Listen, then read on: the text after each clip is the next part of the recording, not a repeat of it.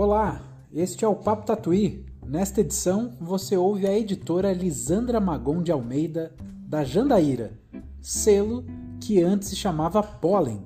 Na época da gravação, o nome da editora estava em transição. Acompanhe. Bom, a Pollen, que em breve não será mais Pollen. Nós estamos fazendo toda uma mudança imensa de marca e tudo mais, por questões que eu, que eu explicarei em breve. É uma editora que existe desde 2014. Começamos com, com livros voltados para questões da mulher, essa era a questão principal que me mobilizava e depois as coisas foram caminhando, o catálogo foi andando, a gente continuou muito forte, a gente tem muito livro sobre maternidade. Continuamos falando muito sobre, sobre as questões da mulher, nas mais variadas possibilidades, mas aos poucos a gente também foi entrando muito forte na questão racial. E aí agora a gente tem a coleção Feminismos Plurais, que é feita em parceria com a Djamila Ribeiro. São oito livros agora que a gente já tem, que o selo em geral chama Sueli Carneiro, é uma homenagem a Sueli que acabou de completar 70 anos. E aí a gente tem, além disso, essa coleção, que são livros menorzinhos, de bolso, mas ao mesmo tempo livros conceituais, livros que têm uma estrutura que não chega a ser totalmente acadêmica, porque é uma linguagem acessível e tal, mas são livros que são fruto de pesquisas e são, são, são livros bem aprofundados, apesar do, do tamanho deles. Sim, né? São, são, livros, são livros gostosinhos de manipular, né? Eles têm um tamanho, encaixa aqui na palma da mão e tudo mais. Né? Mas isso, claro, é. não, não significa que o conteúdo é menor, porque a gente associa, né? Ah, livro de bolso, é resumido, uma coisa né? mais tem gente, pulp. Tem gente que já é. perguntou pra gente, ah, vocês não têm a versão inteira? a versão normal? Não, ele só saiu é. dessa maneira. Quarentena antirracista. Pois é, a gente não, não bastava uma pandemia, as questões raciais afloraram de uma maneira muito forte. Enfim, o que você tem pensado sobre esse assunto, Lisandra? Olha, para a gente é, foi uma coisa muito importante essa movimentação toda, né? A gente começou a quarentena logo no dia 12, eu já falei para o pessoal todo ir para casa. Então, quando começou essa história, a gente ficou muito desesperado, assim. Eu falei, gente, não, vamos, vamos para casa, vamos para casa, depois a gente vê o que faz. A gente vai tentando se ajeitar. E depois a gente ficou dois meses totalmente afastado, né? Nesse período, é, ainda ficou mais tranquilo, então a gente estava indo fazer os nossos pacotes é, uma vez por semana. E estava sendo suficiente, tava tudo estava demorando mais, as pessoas estavam calmas e entendendo a, as peculiaridades do momento. Mas aí, quando começaram a acontecer esses episódios trágicos, né, de violência e de agressões, a Jamila estava preparando um projeto dela de, de criar um portal com cursos e com uma série de outras, de outras atividades ligadas à coleção. E, ao mesmo tempo, teve a movimentação enorme de todo mundo de querer discutir essas coisas. E daí, o Paulo Gustavo cedeu o Instagram dele para ela, né? E aí, a Jamila ficou um tempo tempo usando o Instagram do Paulo Gustavo. Aí imagina, ela já tem 500 mil seguidores. Paulo Gustavo tem 13 milhões aí a coisa.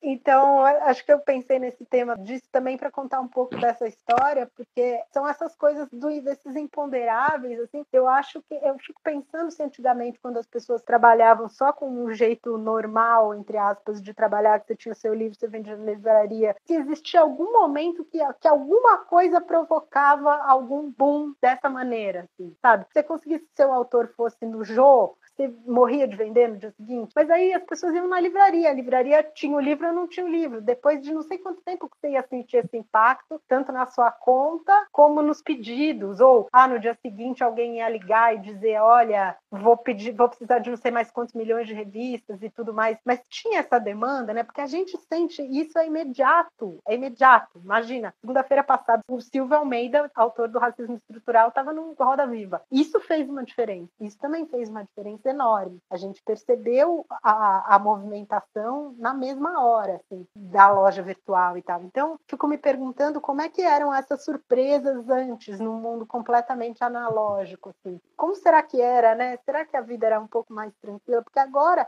a sensação que eu estou tendo nesse sentido é de como se eu estivesse correndo de uma onda, assim, sabe? Que a qualquer momento pode vir uma onda e me derrubar, assim, sabe? Que a qualquer momento você não sabe o que pode acontecer no mundo e que você vai tomar um caldo. Quer dizer, eu estou contando isso muito mais pela perspectiva da editora e da gente trabalhar com esse tema e da, da, importância que esse tema assumiu e o que isso reflete na gente, do que estou fazendo uma discussão teórica, conceitual sobre a questão do, do antirracismo. A gente também pode falar disso.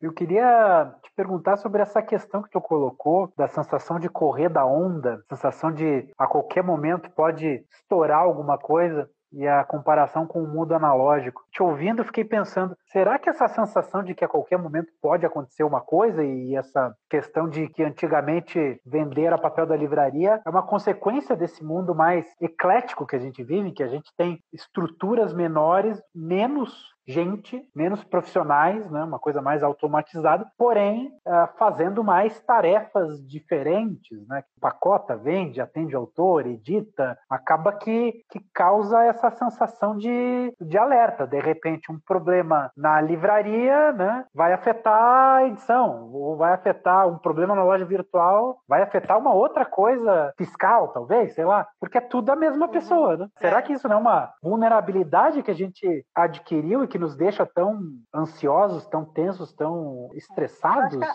que, eu acho que são duas coisas. Uma é a gente estar tá voltando, saber que a onda está vindo e a gente precisar atender essa demanda maior. Então a gente já está indo mais vezes pra, por semana no escritório. Uma das meninas está indo trabalhar praticamente quase todo dia. Hoje eu tive lá. Então a questão da pandemia, que me parece que às vezes as pessoas esquecem de dizer o quanto a gente ainda não está seguro e o quanto não está resolvida essa questão. Porque às vezes a gente está uhum. falando, de, em vários momentos estamos falando aqui de negócios, como se fosse só isso, né? Como se o fato das livrarias estarem abrindo em alguns lugares fosse ser uma volta a um, um normal que já não era normal e que vai continuar não sendo por muito tempo, né? E outra é na questão da. Isso é exatamente como você falou, a gente roda muitos pratinhos, né? Se eu não tivesse a loja virtual agora, eu não sei como teria sido. Não sei como a gente teria sobrevivido em março e abril. Teria Sim. talvez dado um pânico geral e ai, vamos mandar a gente embora, ou vamos fechar, ou vamos sei lá o quê.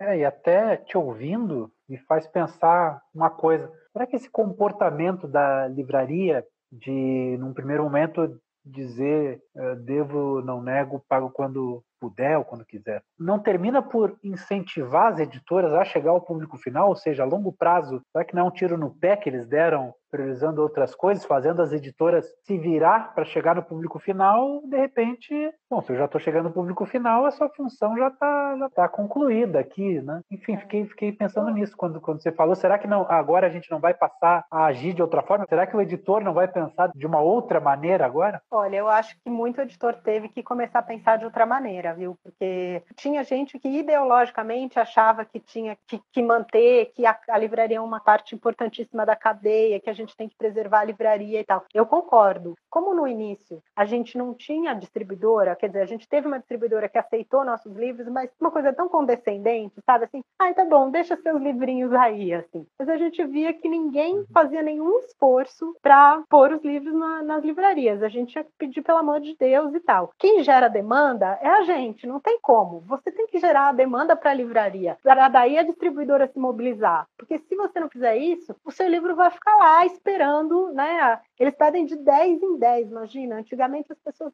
as editoras deixavam seu estoque na distribuidora. Hoje em dia o cara fala, ah, manda 10. Quer dizer, é uma coisa totalmente condescendente, tipo, né? Uma coisa muito pobrinha, vamos dizer, né? Que diferença vai fazer se você deixar 10 livros numa distribuidora que tem o papel de capilarizar o processo todo? A gente começou a se mexer para tentar colocar nos lugares que a gente queria estar. Então a gente foi atrás de algumas livrarias específicas que a gente falou, não, aqui a gente acha que tem que ter o nosso livro, aqui é legal. Então a gente sempre fez uma distribuição muito forte, muito pontual, e sempre foi uma coisa muito difícil, com aos trancos e barrancos. Então a gente foi lá bater na porta da Martins Fontes, da Blue, da Travessa, no Rio, e nem ficava muito preocupado se, ah, será que vai pagar? Não vai, não faz mal, vamos lá. Tipo, importa mesmo é a gente conseguir estar com os livros distribuídos e tudo. E alguns lugares a gente nunca conseguiu chegar, né? Por exemplo, as grandes que faliram aí não estão me devendo nada, porque elas nunca venderam que no final então, das contas, né, é até, até bom, né? Que, que, que bom, a males que vem para bem, né?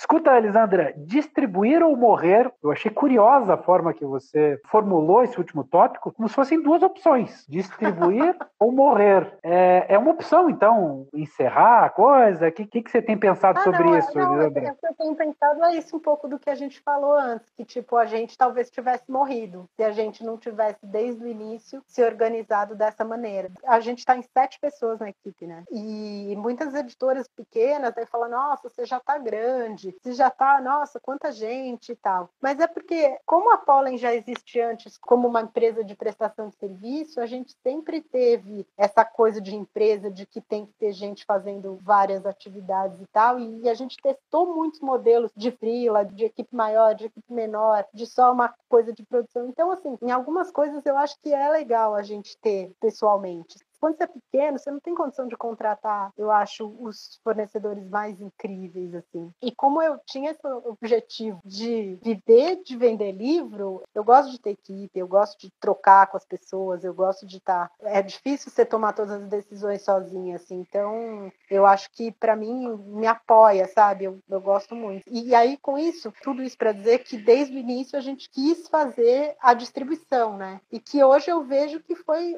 Todo mundo sempre me falou, ah, você é louca, por que você tem tanta gente? Ou por que você tenta fazer tanta coisa? Tem outros fornecedores que poderiam fazer e não sei o quê. Até tem. Algumas coisas agora a gente está tendo que se mexer muito, assim, a gente vai trocar de site, a gente vai trocar de loja, a gente tá, o, o estoque que a gente está tá se profissionalizando mais e se automatizando, várias coisas a gente está criando essa automatização e tudo mais.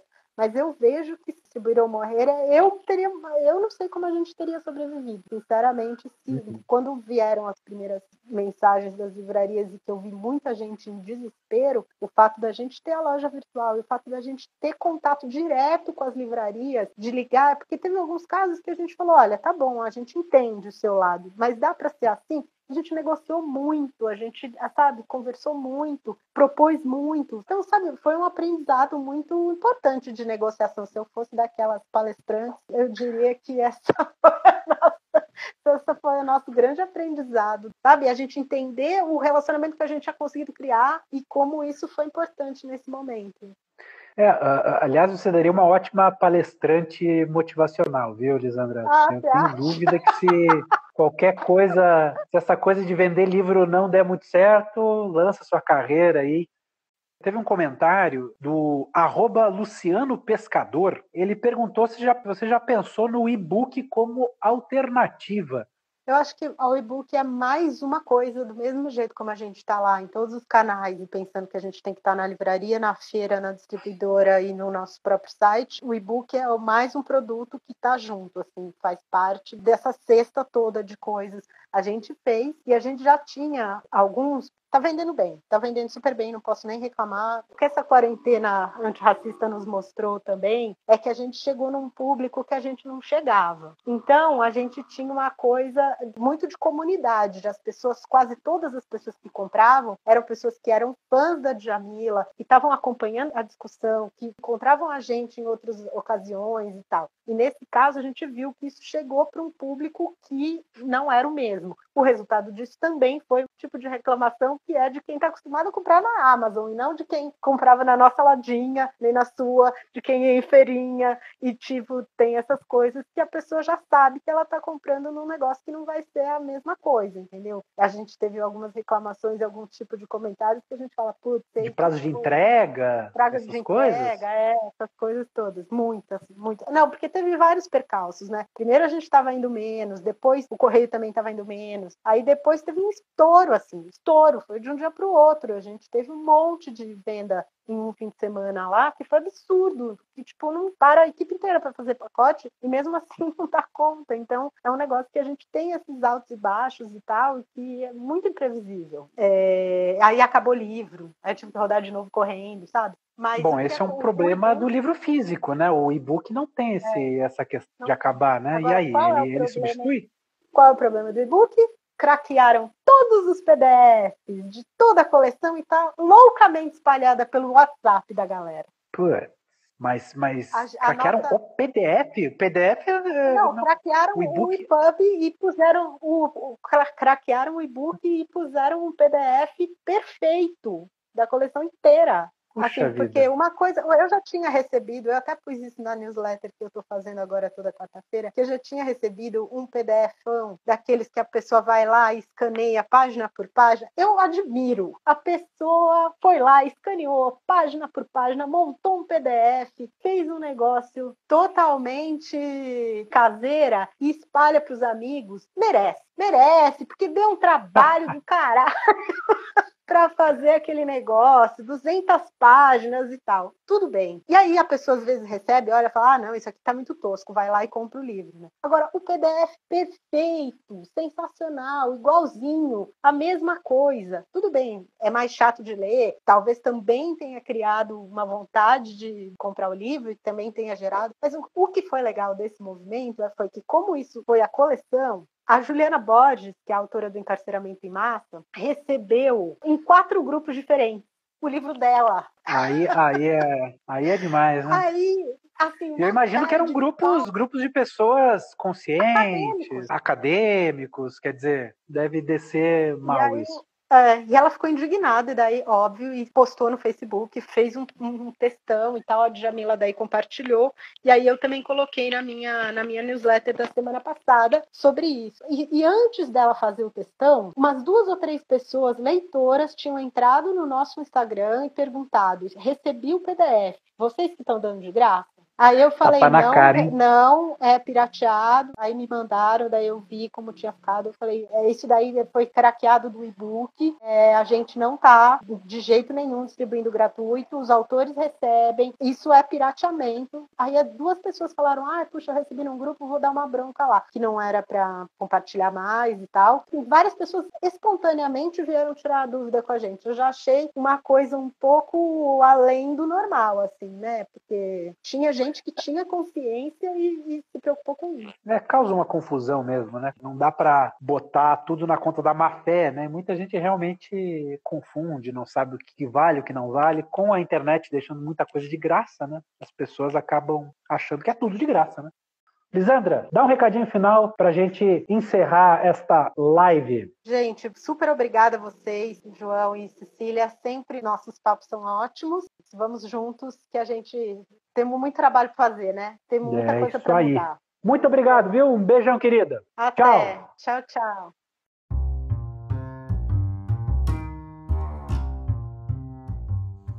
Chegamos ao fim do Papo Tatuí. A gravação foi feita durante uma transmissão ao vivo no Instagram em junho de 2020. Fortaleça o trabalho de editoras como a Jandaíra. Conheça e apoie as publicações na Banca Tatuí. Também não deixe de assinar a nossa newsletter, o Boletim Tatuí. Eu sou João Varela, a edição é de Natália Esquiavon. Até a próxima!